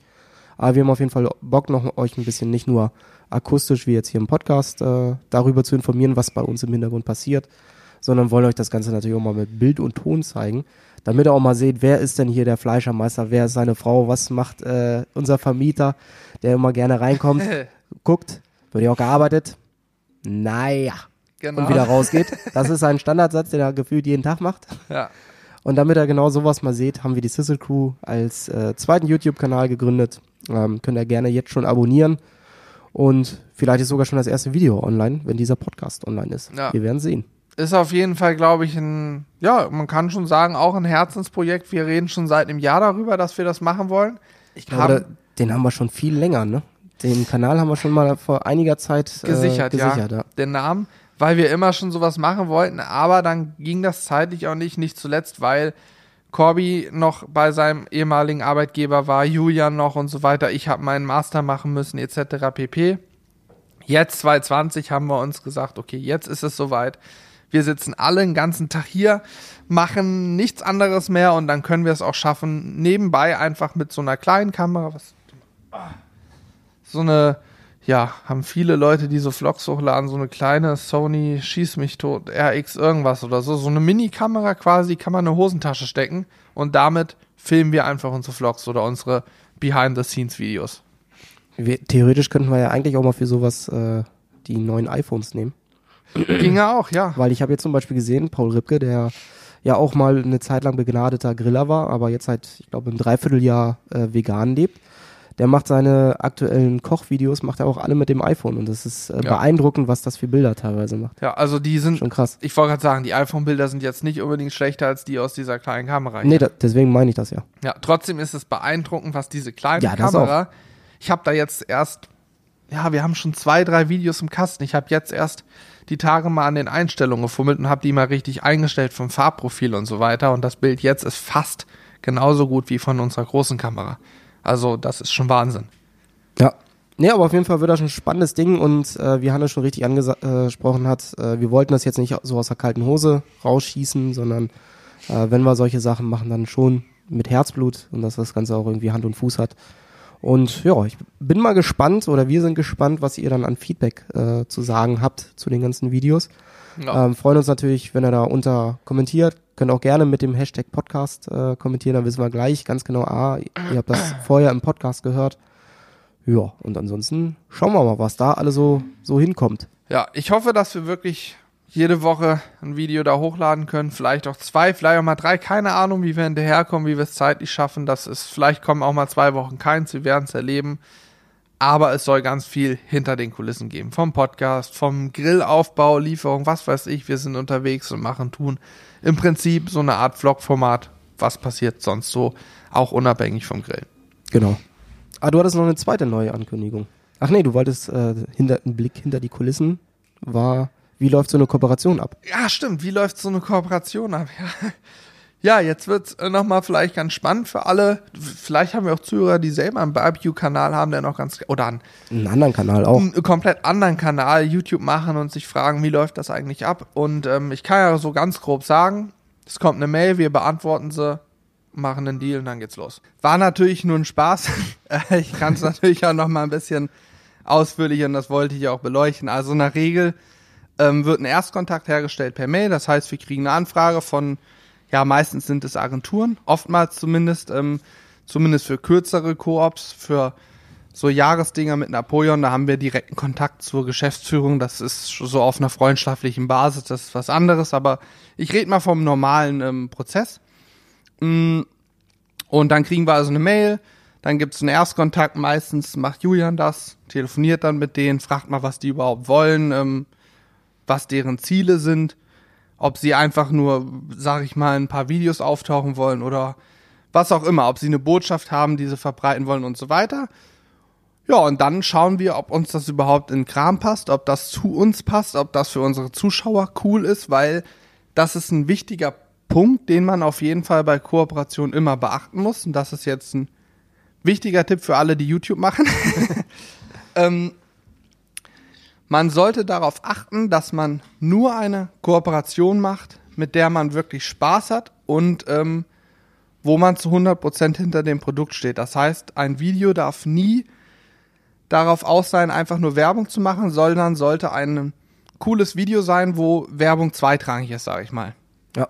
Ja, bestes Beispiel ist ja sogar, ähm, dass wir auch Kooperationen logischerweise ablehnen. Äh, eine handelte sich darum, dass wir einen, was war das, einen äh, elektrischen Rasenmäher-Roboter äh, Ja, testen sollten. Ähm, klar hätten wir sagen können, ja, machen wir, lassen wir irgendwo im Hintergrund rumlaufen, aber das hätte ja niemandem einen Mehrwert gebracht. Und wäre ja auch irgendwie albern zu sagen, darüber äh, berichte ich jetzt. ähm, weil das passt weder zu dem Content, den wir da machen, und es würde auch keinen Sinn machen, wenn wir sagen, ja, heute grillen wir mal nicht, sondern heute stellen wir euch hier diesen super kleinen äh, Rasenmäherroboter vor. Damit verlierst du am Ende dein Gesicht und das ist ja auch Quatsch. Ja, Hintergrund war damals, haben wir noch äh, bei Julian im Garten Genau. gedreht und da war die Aussage vom Hersteller, ja, wieso?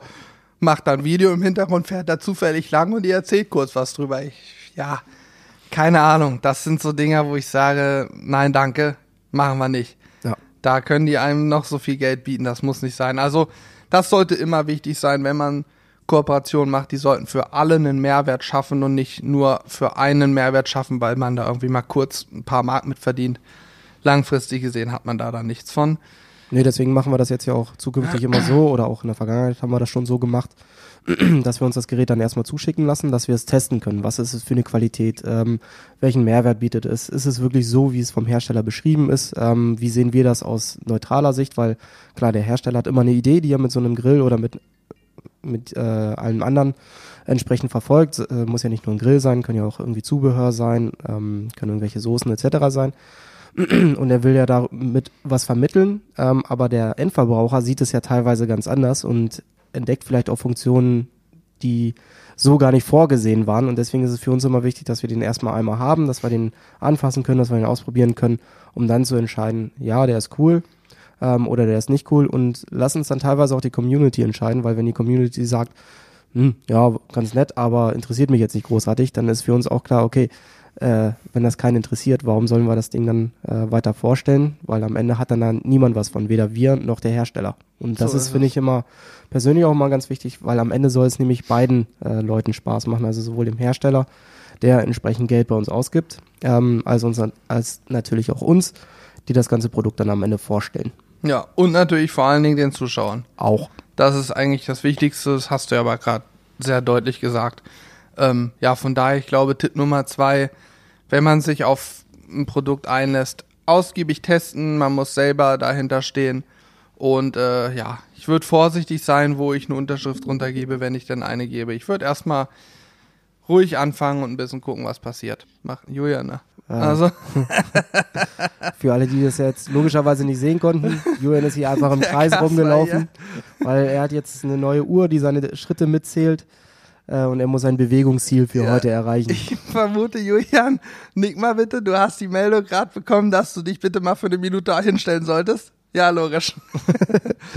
oh, herrlich, also das ist die Technik, ist das nicht schön. Aber auch das gehört zum Podcast dazu, dass wir hier gucken und neben uns einer wie so ein Hampelmann im Kreis rennt und ich mich frage, was will er mir damit jetzt sagen?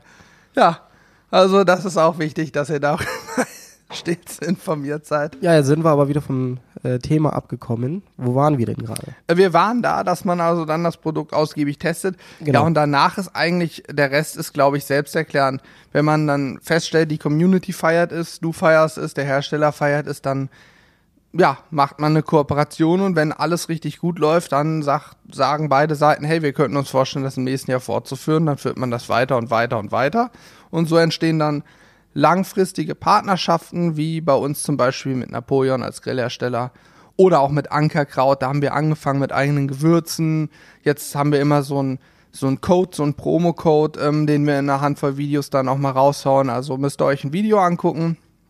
Bei einigen Videos kommt der drin vor, da könnt ihr dann immer Geld sparen bei Ankerkraut und so weiter und so fort. Also ja, so haben wir im Prinzip uns Partner aufgebaut. Auch Don Carne gehört dazu mit Fleisch.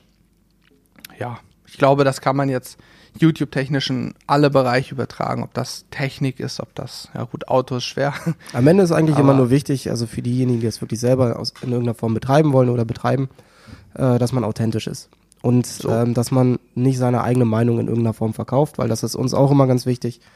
Wenn an diesem Grill oder an irgendeinem Zubehör was scheiße ist, also nicht so gut optimiert ist, ja, dann muss man äh, das auch sagen. Dann sprechen wir das auch entsprechend an. Ähm, und es gibt teilweise sogar dann auch die Hersteller, die darauf reagieren. Ähm, ich kann mich erinnern, dass es letztes Jahr bei dem Outdoor-Chef hatte Hannes die Rollen moniert und bei dem diesjährigen Outdoor-Chef sind die Rollen schon mal deutlich besser.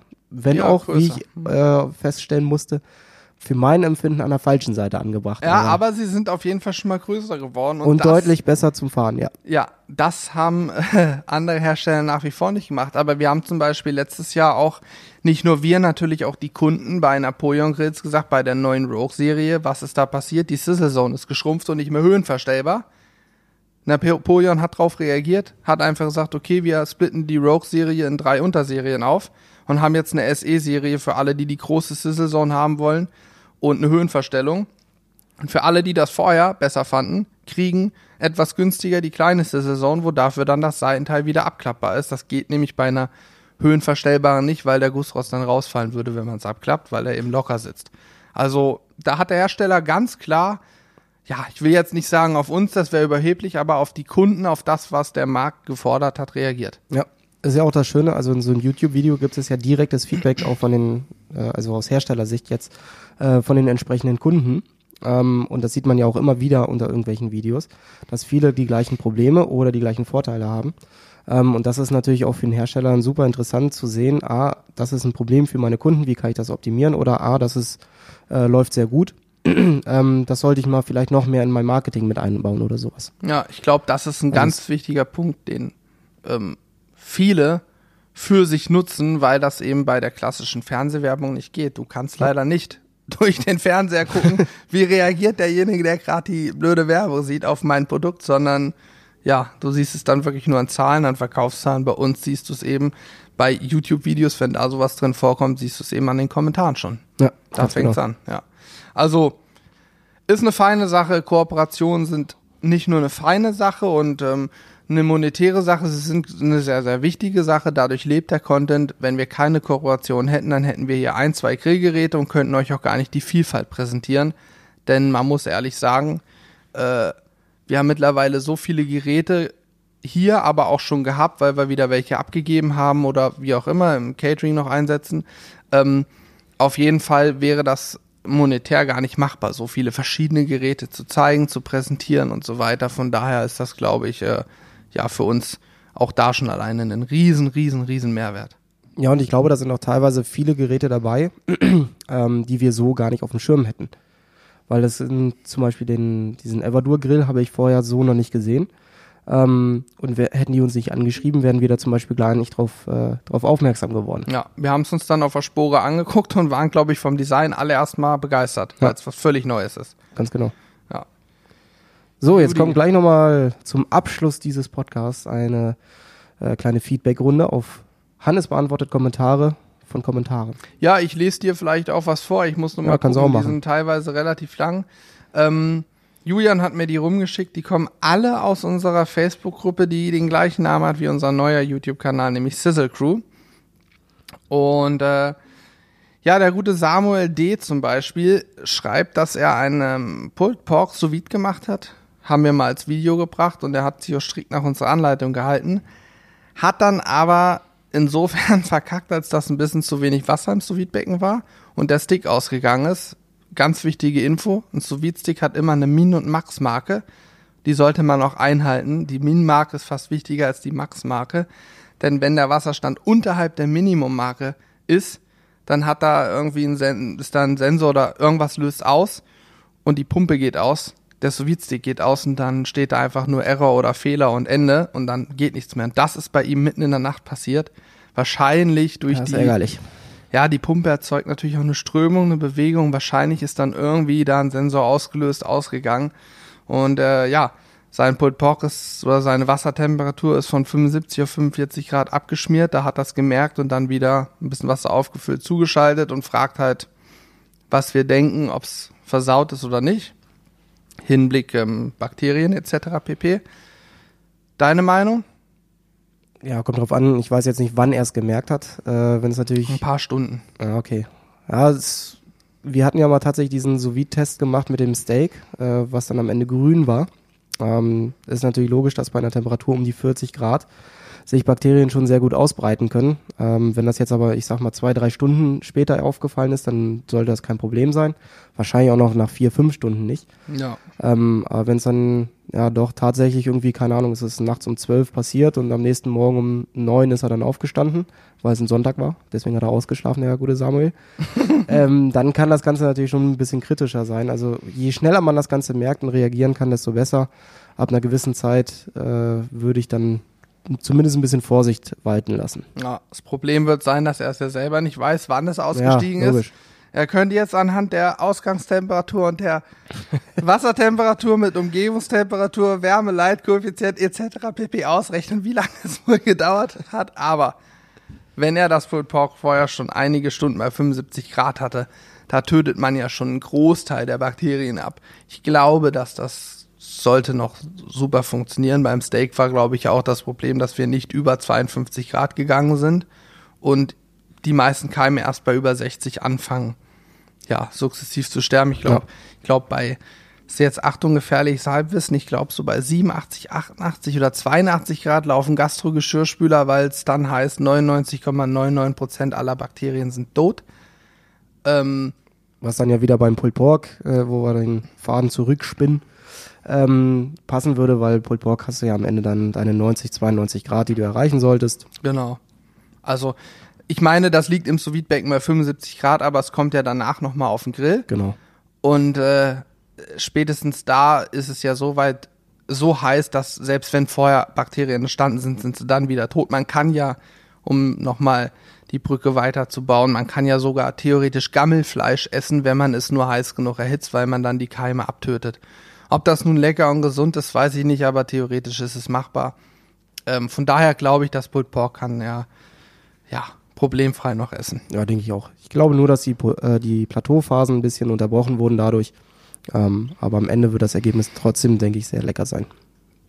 Ja, ich habe mir eine sehr schöne Frage noch. Ähm, ich glaube, Pulled Pork sous haben wir abgehakt. Denke, oh. das ausreichend beantwortet.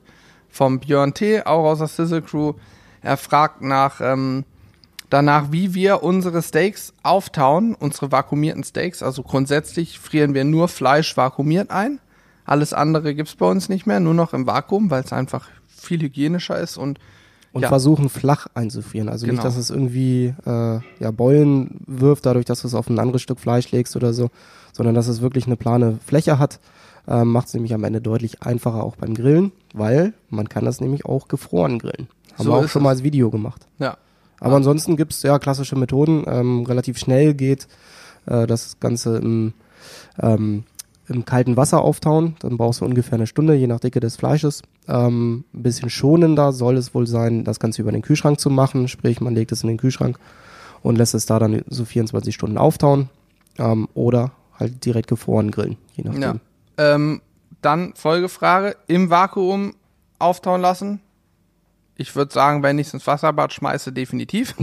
dann sollte ich den Beutel auf jeden Fall drum lassen wenn ich es in den Kühlschrank lege, ich lasse es meistens auch im Beutel, weil da eben 99,99% ,99 des Sauerstoffs raus ist. Das ist ja luftleerer Raum quasi, das Vakuum. Ähm, und Sauerstoff, auch Bakterien brauchen Sauerstoff zum Leben. Je weniger Sauerstoff, desto Sauerstoff, desto schlechter können die sich vermehren. Deswegen würde ich es auch im Vakuum auftauen lassen.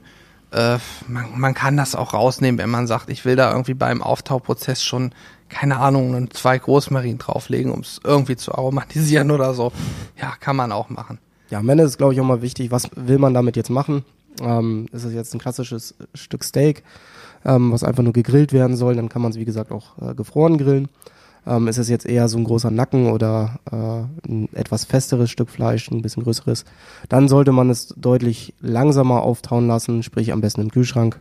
Ähm, dann kann man es ideal verarbeiten. Ja, so ist es. Juti, ähm, ich guck mal gerade weiter, was ich hier noch so finde.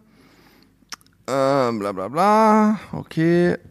Jetzt muss ich einmal Zeit überbrücken. Corby, erzähl mal eine Geschichte. Was möchtest du denn hören, Hannes? Och, Eine du, Geschichte. Du, was äh, kannst ja mal kurz über einen Smashburger erzählen? Dann suche ich noch mal, hier lese ich mir mal eine Frage durch. Ja, dann mach das. Ja, der Smashburger war eine, äh, war eine coole Idee, die uns, glaube ich, auch ein Zuschauer tatsächlich geschickt hatte ähm, und gefragt hat, warum wir denn noch keinen Smashburger hatten. Hatten wir bis dato so in der Form eigentlich noch gar nicht wirklich auf dem Schirm. Ähm, ist jetzt eigentlich auch nichts Spektakuläres. Geht einfach nur darum, dass das Patty genommen wird und auf der Plancha oder auf der, in der Pfanne platt gedrückt wird. Sprich, man hat nicht so ein dickes Patty. Ähm, dadurch soll es deutlich saftiger werden und hat äh, mehr Röstaromen, dadurch, dass mehr Fläche aufliegt. Ähm, wir haben das Ganze mit einer Chili Cheese Soße kombiniert. Beides super lecker. Ähm, leider hatten wir bei dem Hackfleisch scheinbar den Praktikanten am Fleischwolf, weil wir wollten grob gehacktes haben, haben aber leider super fein gehacktes bekommen. Ähm, wenn wir das grob gehackte bekommen hätten, wäre es sicherlich noch saftiger geworden, weil dann einfach größere Fettstückchen auch mit enthalten gewesen wären. Ähm, aber auf jeden Fall eine lustige Variante und geht halt auch super schnell, ne? Weil der Burger ist dann nicht sehr, sehr, äh, sehr hoch, das Patty, ähm, und ist dadurch schneller gar.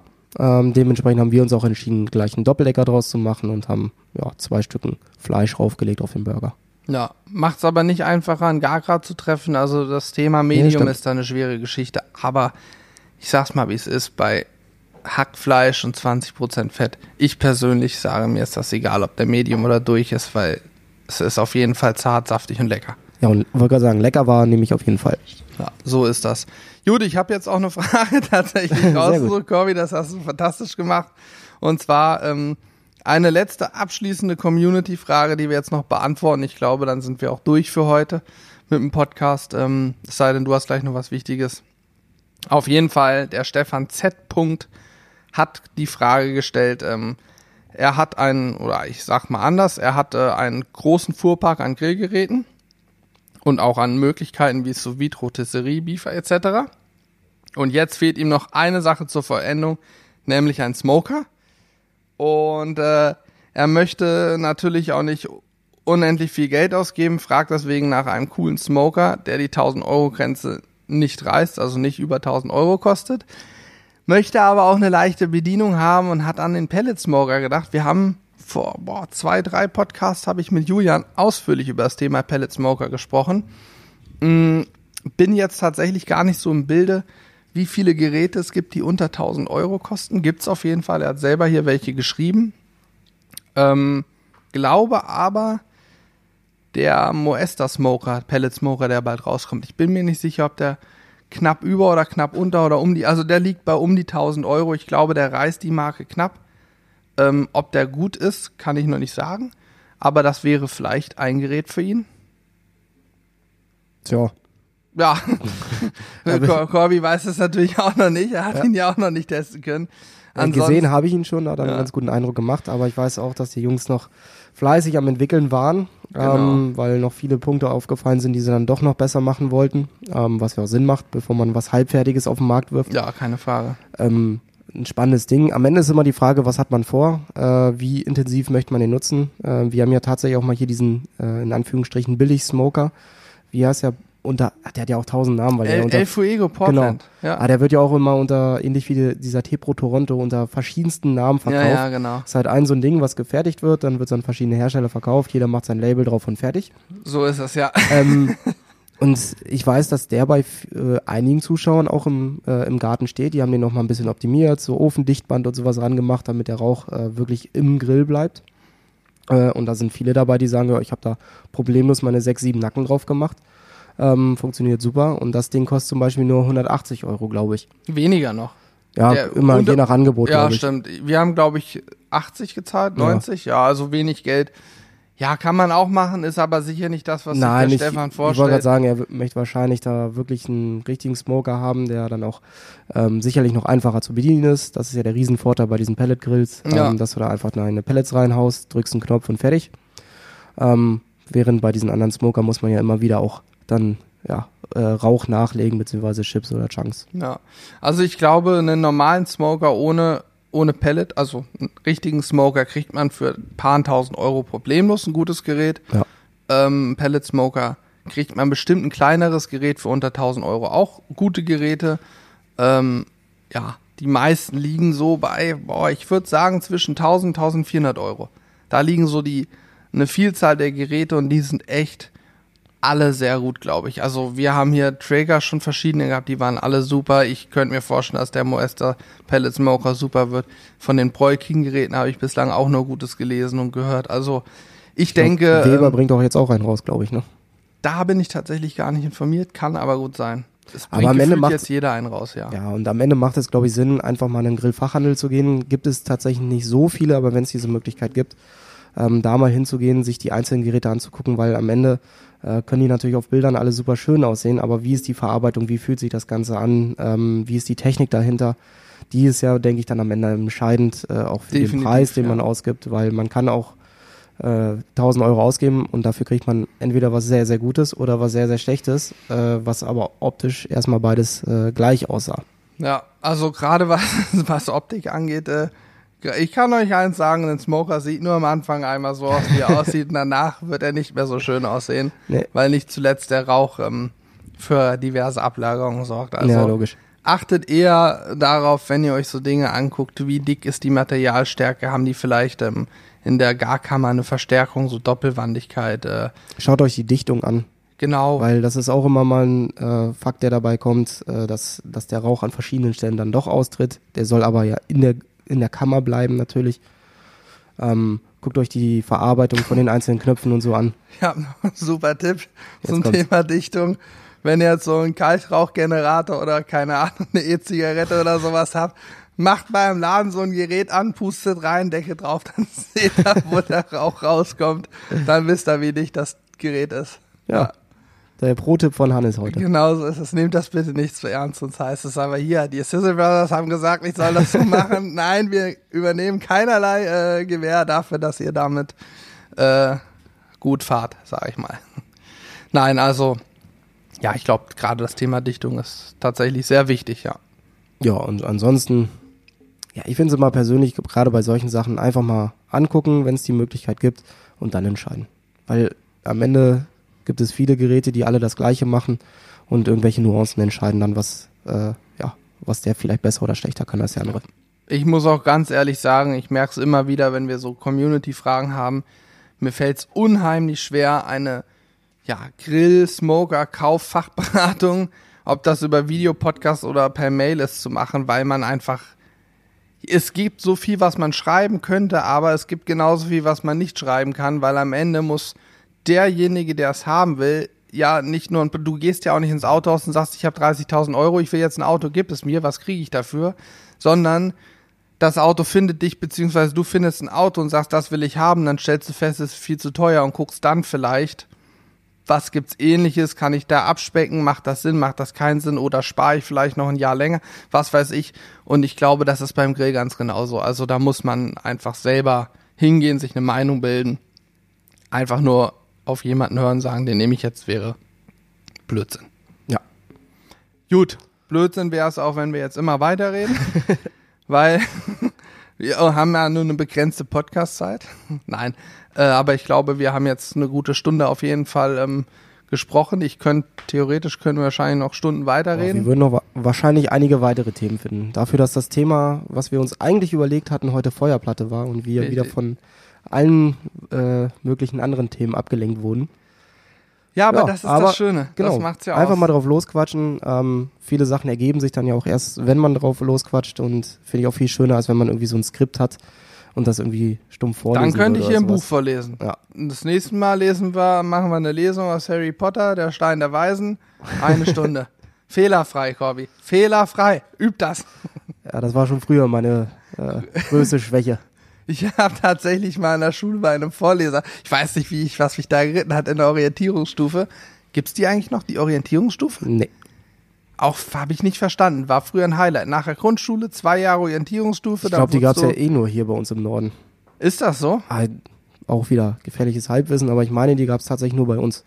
Okay, Weil krass. Schul, Schulbildung beziehungsweise ähm, eine Schulsache ist ja Ländersache. Stimmt, ist ja gar nicht Bundes, sondern Nee. Ländersache. Also gibt's wahrscheinlich vielleicht Wissen. Also ich erkläre es euch. Die Orientierungsstufe war eine Art Vorstufe, heißt es bei anderen Ländern dann vielleicht, ähm, zum orientieren, wie gut bist du? Also wurdest du eher als dümmlich oder eher als schlau eingeschätzt, um es mal ganz ehrlich zu sagen? Also es ging darum, auf welche weiterführende Schule man äh, Ja. kommen soll und da wurde man da vorbereitet So und hat eine es. Empfehlung seines Lehrers entsprechend am Ende bekommen. die, die Lehrer haben dann gesagt, der ist fürs Gymnasium geeignet oder ah, Richtung Hauptschule ist vielleicht hier die bessere Wahl oder Versuch's auch, mal der Hauptschule, da gehörst du dann zu den Besten. Genau. schönen Oder auch, äh, der ist besonders gut. Da haben wir dann noch andere Bildungszweige für. Nein, also äh, die Orientierungsstufe war einfach eine Orientierung tatsächlich. Ähm, wie ist das Kind drauf? Und ich halte das auch für sinnvoll, weil viele Eltern neigen dazu, mein Kind per se muss auf jeden Fall Abitur machen und studieren gehen. Aber jetzt, das hat ja nicht mal unbedingt was mit Schlauheit zu tun, sondern vielleicht hat das Kind auch einfach gar keinen Bock, äh, ein Abitur zu machen und fährt mit der Realschule viel besser oder macht Realschulabschluss, um dann aufs Gymnasium zu wechseln und sozusagen, weil es mit der Zeit gereift ist und weiß, okay, ich will's aber noch und so weiter. Von daher fand ich das gut und heutzutage ist es, glaube ich, nicht mehr so. Wo wollte ich eigentlich drauf hinaus? Genau das gleiche habe ich mich auch gerade gefragt. Ich weiß schon gar nicht, Was mehr, wo wolltest ich du jetzt war. eigentlich erzählen? Ich war irgendwo bei Orientierungsstufe. Ich weiß gar nicht mehr warum. Ja, sehr gut. Also Aber gut, Sinne- dass du doch mal das niedersächsische Bildungssystem erklärt hast. Ja, nee, finde ich auch. War war- mir auch enorm wichtig, Ja. ein Anliegen. Aber was du jetzt erzählen wolltest, Weiß wahrscheinlich keiner mehr. ah, Ja, okay. Ja, Ach ja. doch, klar, Vorleserwettbewerb. ach ja, logisch. genau. In der Orientierungsstufe habe ich mal beim Vorleserwettbewerb teilgenommen. Ich bin relativ weit gekommen. Und danach kann ich dir sagen, in meinem, in meinem Weg zum Schulabschluss habe ich äh, in Deutsch gerade zum Schluss so 12., 13. Klasse hatte ich immer nur sechs Punkte unter meiner, also das war eine vier. Unter meinen Deutschklausuren stand immer drunter, du hast alles super gemacht, du hast den Kern gefunden, deine, was weiß ich, Interpretation war wirklich klasse. Vier. Also da stand Ja. nur Lob und dann knallhart vier. Und ich wusste nicht warum, aber es war mir auch egal. Na bitte. Ja, es war mir auch egal, weißt du Bescheid. Ich habe an einer Orientierungsstufe, äh, Orientierungsstufe mal an einem plattdeutschen Vorlesewettbewerb teilgenommen. Oh Gott, oh Gott. Ja, Äh, Dit und dat auf Blatt. quasi. Heute kann ich es nur noch verstehen, nicht mehr schnacken. Ja, ich, ich kann es weder noch. Also, in dem Sinne, jetzt wisst ihr auch über meine äh, schulische Bildung, was das Thema Deutschunterricht angeht, Bescheid. Das nächste Mal reden wir dann über Aber aus dir ist ja trotzdem was geworden. Erdkunde. Ja, eben. Ich habe alles studiert und so. Erdkunde war übrigens mein Lieblingsfach. Fast, Fand immer, fast immer auf eins gestanden. Aber Bio das war war ja auch stumpfes. Auswendiglernen. Ja. Ich konnte tatsächlich mal alle äh, Hauptstädte von jedem Land der Welt auswendig. Kann ich heute auch nicht mehr. Ich könnte nicht mal, ich, also ich sag mal, Deutschland kriege ich noch hin, Frankreich auch noch, dann wird's aber auch schon eng. Ja, Ja, Spanien zum Beispiel. Madrid. Ich dachte Mailand. Mhm. Mailand oder Madrid, Genau. Hauptsache Italien. So ist es. Schönen Gut, in dem Möller. Sinne, ich glaube, wir werden nichts Produktives mehr hier heute von uns geben. Äh, ich verabschiede mich. Bis zum nächsten Mal. Macht's gut. Tschüss. Und ich bin jetzt auch raus und muss Hannes so ein bisschen Erdkunde beibringen.